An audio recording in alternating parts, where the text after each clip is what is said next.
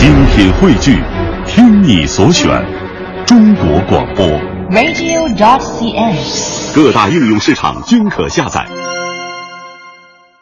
品中华文化精髓，颂华夏历代风雅。欢迎大家收听来自中央人民广播电台香港之声数码广播三十二台的《中华风雅颂》。大家好，我是郑博。大家好，我是君阳。在今天的节目当中呢，我们将继续和大家了解中国的茶文化，继续来说一说这大红袍。关于大红袍呢，有很多的故事，今天我们就从这个故事说起。一九七二年，美国总统尼克松访华，毛泽东主席在会见时送给他四两福建武夷山的大红袍茶叶。事后，尼克松满腹狐疑地问周恩来：“怎么只有这么少的茶叶？”周恩来总理说：“一点也不少啊，这差不多是给了你半壁江山了。”被周恩来总理称之为“半壁江山”的大红袍。究竟是一种什么样的茶叶呢？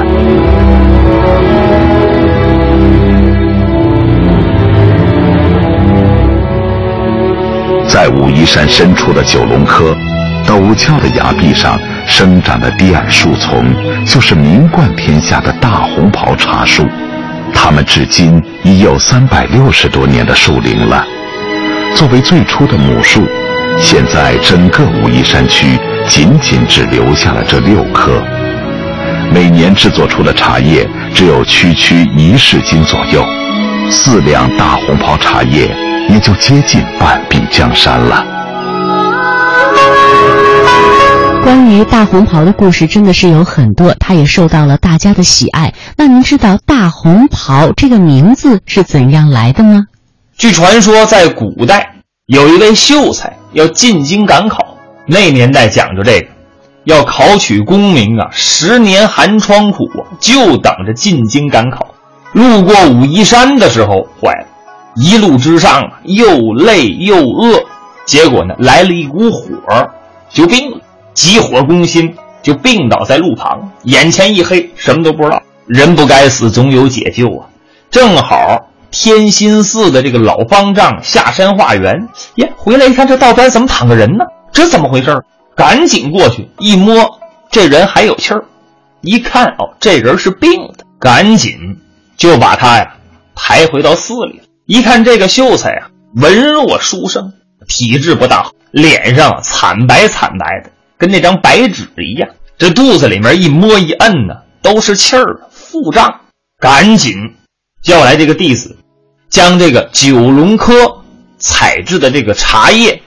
用这个开水冲泡，就给这个秀才喝，连喝了几碗，哎，就觉得这个肚子里面咕噜噜噜噜噜噜噜一叫唤，这个腹胀这个情况啊就有所减轻。接连几天用这个方式，再加以这个中草药的这个调制，营养再跟得上，没过几天，这秀才恢复如初，病好了。哎呦！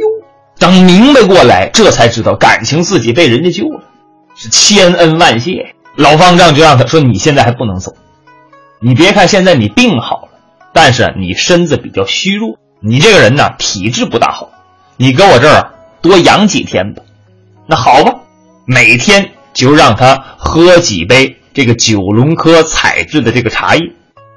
咱们简短截说，又过了十来天，哎，身体能好了八成。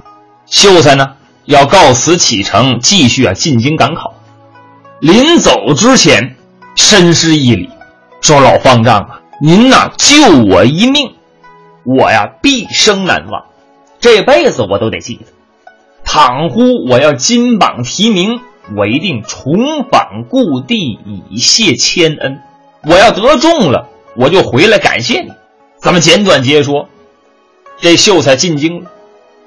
还这一考还真不错，考中了头名状元，获得皇帝的恩准，回家省亲，直奔这个武夷山的天心寺来拜见方丈。这回跟临走那回那不一样，你看那阵脸色啊，惨白惨白，现在满面红光，身着状元的红袍，帽插宫花，十字披红。而且这道队跟了多少人，这个气派劲儿就甭提了。再来见这方丈，深施一礼。本官，你看称谓都不一样了，这回叫本官了。本官特来感谢方丈当日救命之恩，送上纹银一千两，以作妙用。我拿了一千两银子作为感谢。方丈呢，推脱两下，这钱呢也就要了。老话说，出家人不爱财，越多越好。唠来唠去，这个状元公啊，就谈到了上回喝的那个茶了，说当时。你给我喝的是什么灵丹妙药啊？方丈一乐，嗨，状元公啊，你喝的不是什么灵丹妙药，那是九龙科的茶叶。什么？茶叶能治病？无论如何，您得给我点我要带上回去啊，进京面圣的时候献给皇上。这时候什么时候呢？正巧是春茶开采的季节。老方丈啊。就遂了这个状元公的心愿，拿这个锡罐装好了茶叶，就交给了这个状元公。后来呢，状元省亲已毕，回到京师，正赶上皇后娘娘得病，太医呀看了多少回呀没用，状元公就把这茶叶献上去了。没想到皇后一喝，身体康健，皇上一看非常高兴，御赐红袍一件。命这个状元公亲自到九龙科，把这件红袍披在这个茶树上，以示隆恩。同时啊，派人看守，是年年采茶，岁岁进贡。打这儿开始，这个大红袍就有了名了。怎么呢？御赐的一件红袍披在这个茶树上，打这儿开始就管这茶呀叫大红袍了。这个呢，就是大红袍的。一个说法，一个传说。当然呢，关于大红袍的这个传说呀，还有很多种。我们呢，只是选取其中流传最广的一个说法，给您呢做以介绍。这么厉害的大红袍，其实呢，首先要得益于它这种绝佳的生长环境啊。之所以它这么珍贵呢，在昨天节目当中，我们也谈到一句话，说“西边齐名冠天下，武夷仙人从古栽”。其实不知道从什么时候开始呢，这武夷山的先祖呢，就在这个山岩峭壁之间种下了这些茶树。但是这些茶树不同其他的那些茶园那样的集中成片，它们呢。就单独的几棵，但是呢，却相伴着这个流水的飞瀑啊，包括呃绿树杂花，在这种最自然、最纯净的环境当中，孕育出了这种独特的、具有神韵的大红袍。大红袍呢，原本就是数百种武夷岩茶当中的一种，自古呢和茶树一起接受着武夷山水的哺育，而六棵母茶树的生长位置更是占尽了地利，充满了传奇。在方圆七十平方公里的武夷山中，大红袍之所以能够脱颖而出，显然不只是因为它独特的生长环境和整个红袍加深的古老的传说，更深层的原因在于它的问世和成长。见证了这座历史名山的文化积淀，渗透着浓浓的武夷人的人文情怀。那大红袍究竟是怎样制作出来的呢？我们一起来了解一下。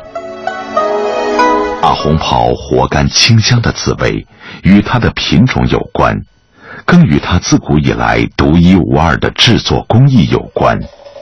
如今，大红袍制作技艺已申报世界非物质文化遗产项目。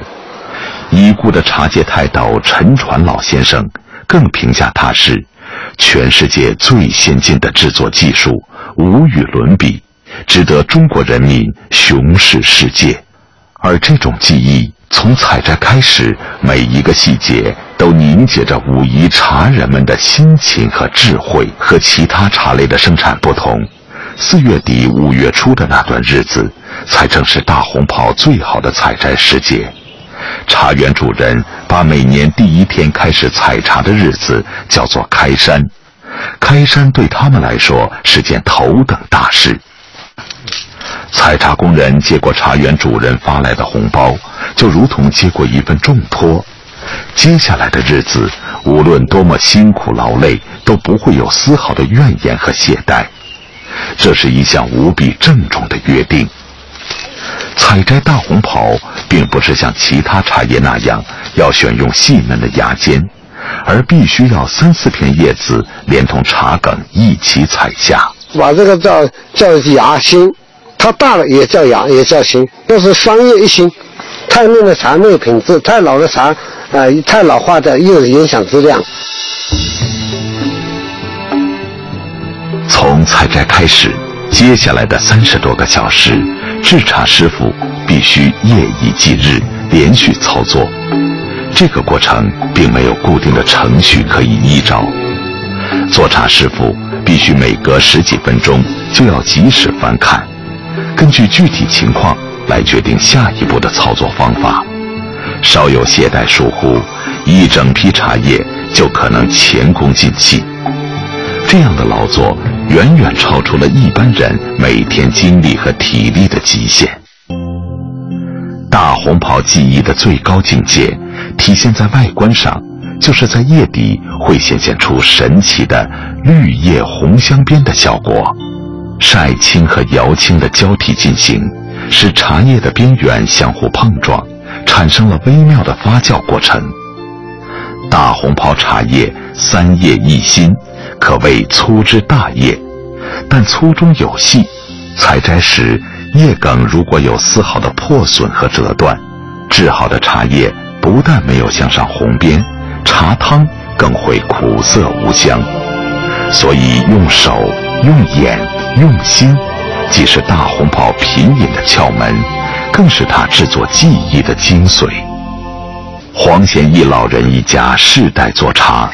如今家里的茶叶早已实现机械化生产，但家族中有个铁定的规矩：每年一定有些茶叶是用最传统的手工工艺制作完成。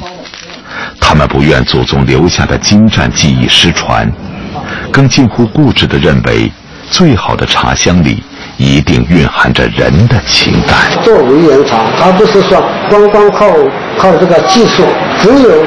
好的环境气候啊，再加上你好的工艺，那才能够把这泡茶做好。制茶的工艺，人通过学习可以带走，但是大红袍的茶香离不开灵山秀水的独特环境。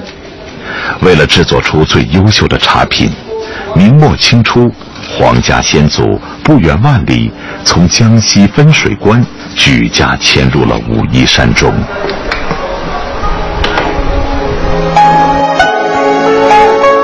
所以，大红袍这个茶里啊，一定蕴含着深厚的人文情怀。作为世世代代种茶的武夷山人呢，其实都有着一个心愿，就是想把武夷山的这种茶文化的事业啊，不断的做大做强，既不断的展现它丰厚厚重的内涵，又科学合理的挖掘出它更大的经济效益，让茶文化呢成为这座城市发展的不竭动力。现在以这种大红袍传统技艺为核心的乌龙茶的制作技术啊，也已经不再是口口相传、手把手的教授民间工艺了。当地的最高学府武夷学院，从二零零九年开始呢，在全国的高校当中就率先开设了茶文化与茶道专业，莘莘学子也继承传承了老一辈茶人的这种智慧和精神。呃，那么所以说，这种以大红袍为代表的武夷岩茶，就成了武夷山最具魅力的一个文化符号，也吸引着越来越多的海内外的人士呢前来旅游品茗，一起开发合作。呃，很多的这个外地人啊，也是进行这个投资。你比如说香港人，呃，也很喜欢在这个大红袍这个产区啊去投资去合作。呃，这样的话呢，可以开发出更多更好的有机的茶厂以及加工基地。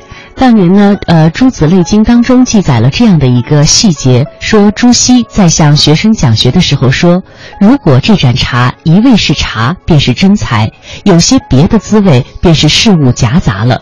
朱熹呢是以茶喻学，认为学问要像茶一样贵在真味，一味的研透了才是真才实学。如果说把大红袍看作一种经济作物，它正不断的增加着地方和茶农们的收入；如果把它看作是一种健康时尚的饮料，它正悄然的改变着人们的生活方式和理念。